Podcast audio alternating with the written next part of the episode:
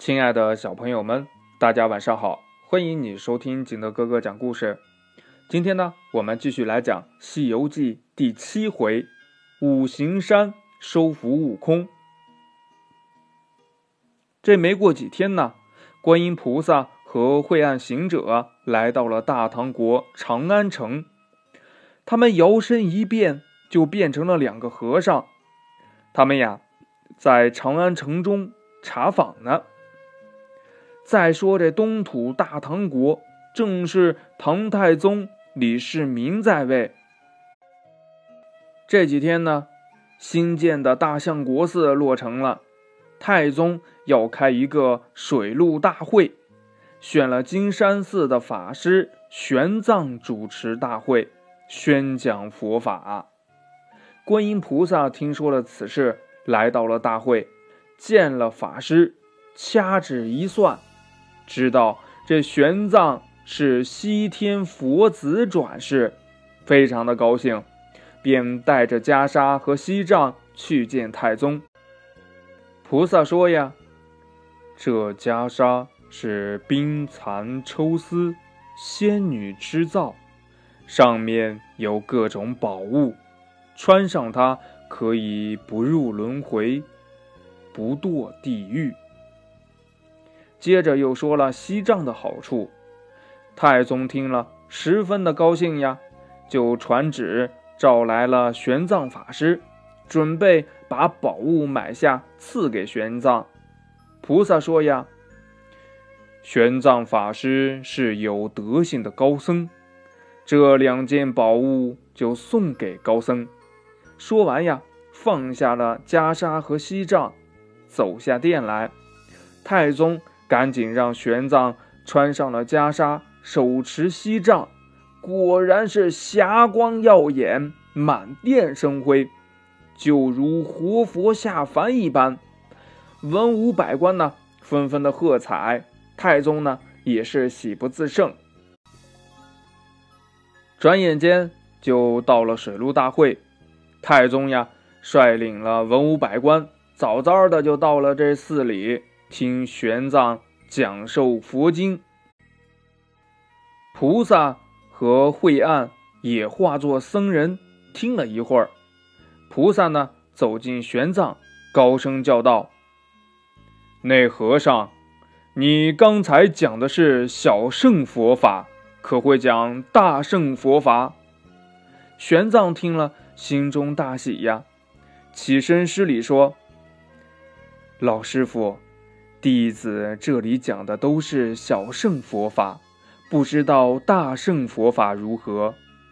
菩萨说呀：“大圣佛法能超度亡灵升天，能帮人脱离苦海，还能修成。”长生不老之身，太宗听了问呐：“不知那大圣佛法在哪里？”菩萨说呀：“在西天天竺国大雷音寺，我佛如来那里可以取得真经，距此十万八千里。”说完呀，菩萨带着惠岸踏上祥云。直上九霄，现出了原身，手托净瓶杨柳，喜得太宗和文武百官急忙焚香跪拜，嘴里念着“南无观世音菩萨”。菩萨呢，驾着祥云渐渐远去。太宗当即问道：“呀，有谁肯去西天拜佛求经？”玄奘。走上前来，施礼说：“贫僧愿效犬马之劳，为陛下求取真经，保我大唐江山永固。”太宗大喜，说：“呀，法师竟能如此的忠贤，不怕路途遥远，跋山涉水前取真经。朕愿与你结为兄弟。”他与玄奘来到了寺里佛像前，拜了四拜，称玄奘为圣僧玉帝。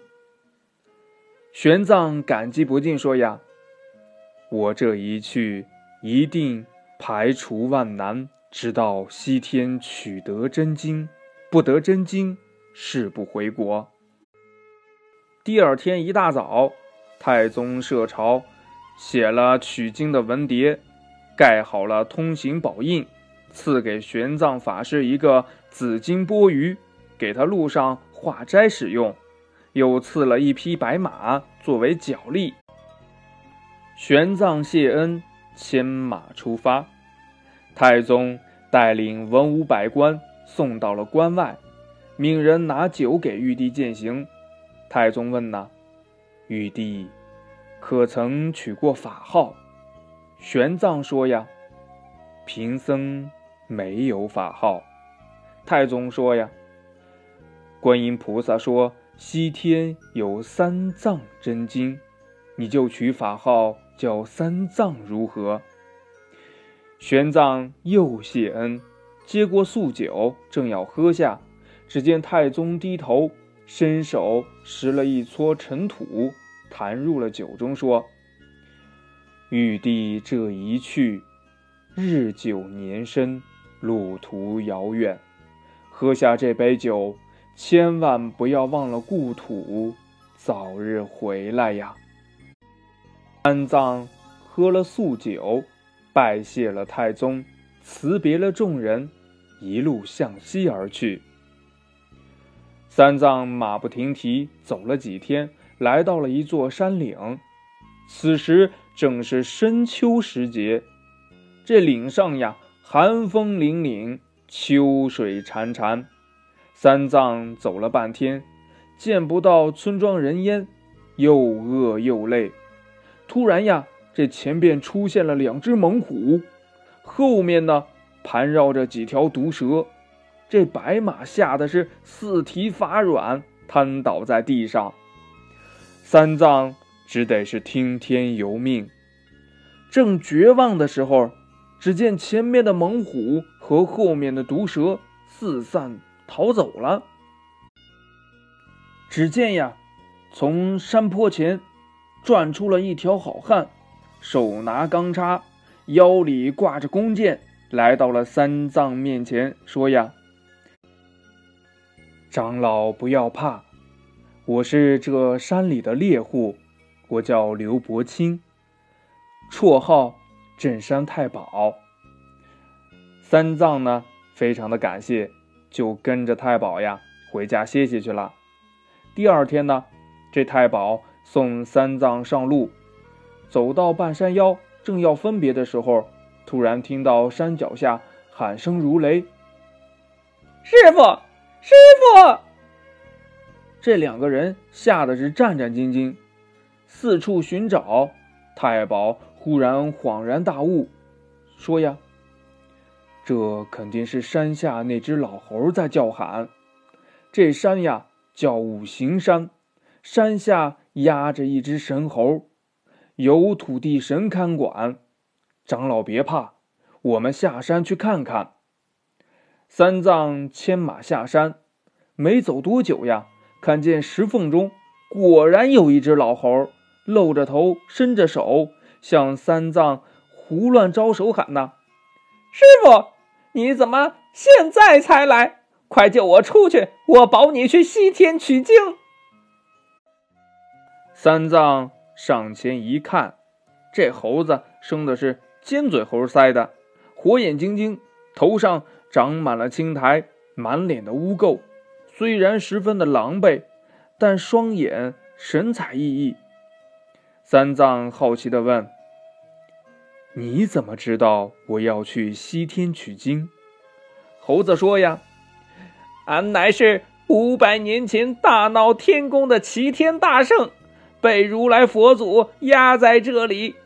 前不久，观世音菩萨奉旨去东土寻找取经人，经过这里，让我拜你为师，护送师傅去西天取经。我一直在这儿等着师傅您来救我呢。三藏听了，满心欢喜，却又为难呢。既然是菩萨指点。我自当收你为徒，可是我没有斧头，怎么救你出来呀？”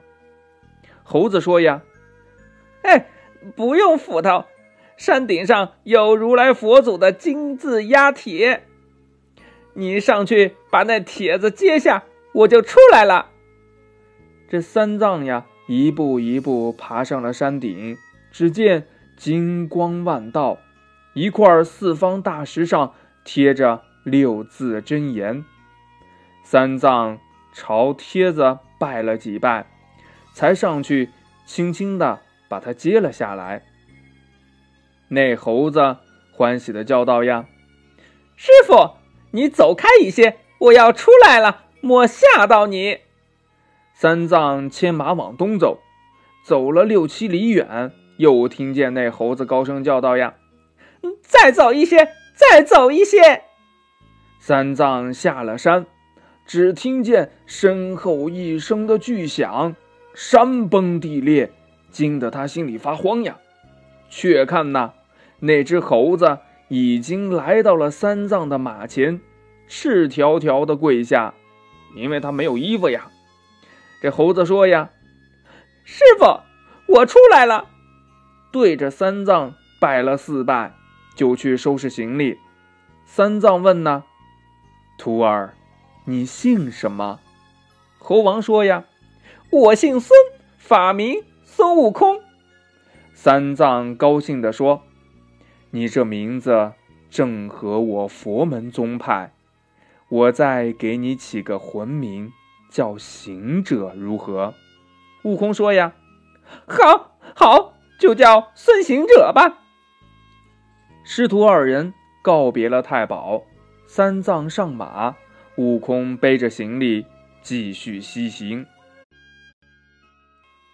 这没过多长时间呢，就翻过了一座山头，忽然呀，就看到了有一只斑斓猛虎咆哮着扑了过来。三藏在马上吓了一跳，悟空却高兴地说：“呀，师傅别怕，他是来送衣服给我穿的。”说完呀，就从耳朵里掏出了金箍棒，迎着猛虎当头一棒，就把这猛虎呀给打死了。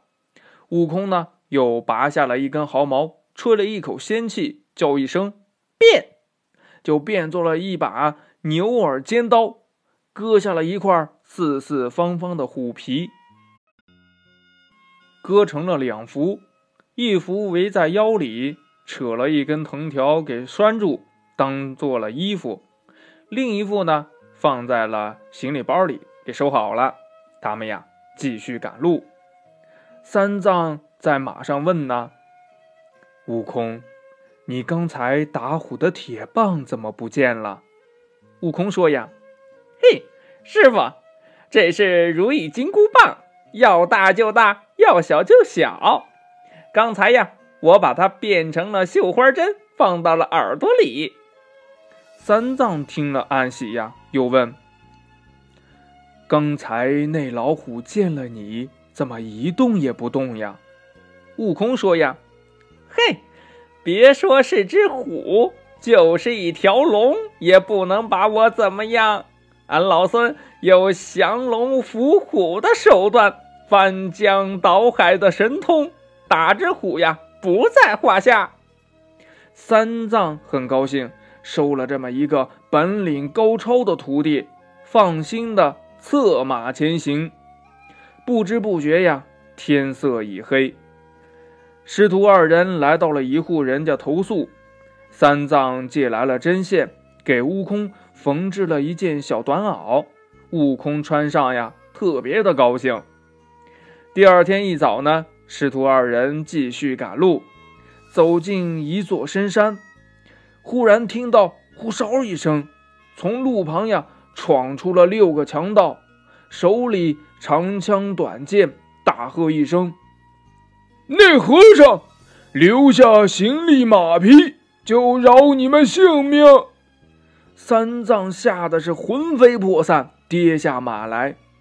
悟空双手扶起来说：“呀，师傅放心，他们呀是来送衣服盘缠给我们的。”三藏还没有说话呢，这悟空不由分说，掏出了金箍棒，一棒一个，就把这六个强盗呀全给打死了，还剥了他们的衣服，夺了盘缠。他来见师傅呀，三藏生气地说：“他们虽是强盗，但也罪不至死呀！你把他们全打死了，没有一点慈悲好善之心。”怎么能做的和尚去西天取经呢？悟空说：“呀，师傅，我不打死他，他却要打死你呢。”三藏说：“呀，出家人慈悲为怀，绝不行凶。我就算死，也只是一条性命，你却杀了他们六人，如何说得过去呀？”悟空从来没有受过别人的气。见三藏絮絮叨叨埋怨不停，忍不住呀，心头火起，说呀：“你既然说我做不得和尚，去不得西天，我回去就是了。”三藏还没说话呢，孙悟空呢，身子一纵，转眼就不见了。三藏只得是一个人收拾行李，牵着马，凄凄凉凉的往西前进。没走多远呀。只见前面来了一个老婆婆，手捧着一件锦衣，锦衣上呢还有一顶花帽。三藏急忙站在旁边让路。老婆婆问呢：“你是哪里来的长老？怎么一个人在山路上行走呀？”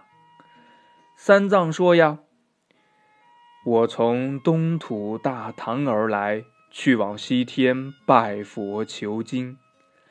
前些天收了一个徒弟，他生性顽劣，不服管教，我才说了他几句，他就走了。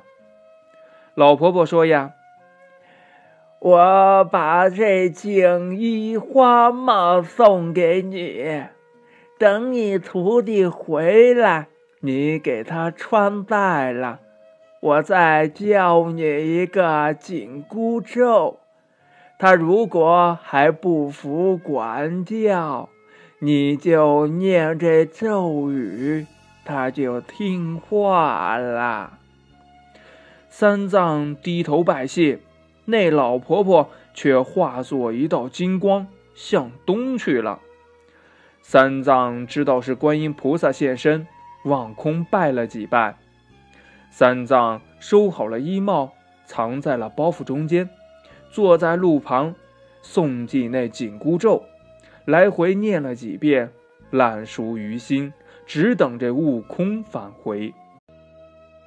那这悟空又去哪儿了呢？欲知后事如何，且听下回分解。好了，亲爱的小朋友们，今天的故事呢就到这里。喜欢听金德哥哥讲故事的，欢迎你下载喜马拉雅，关注金德哥哥。同样呢，你也可以添加我的个人微信号码幺三三三零五七八五六八来关注我故事的更新。亲爱的小朋友们，祝你晚安，明天见，拜拜。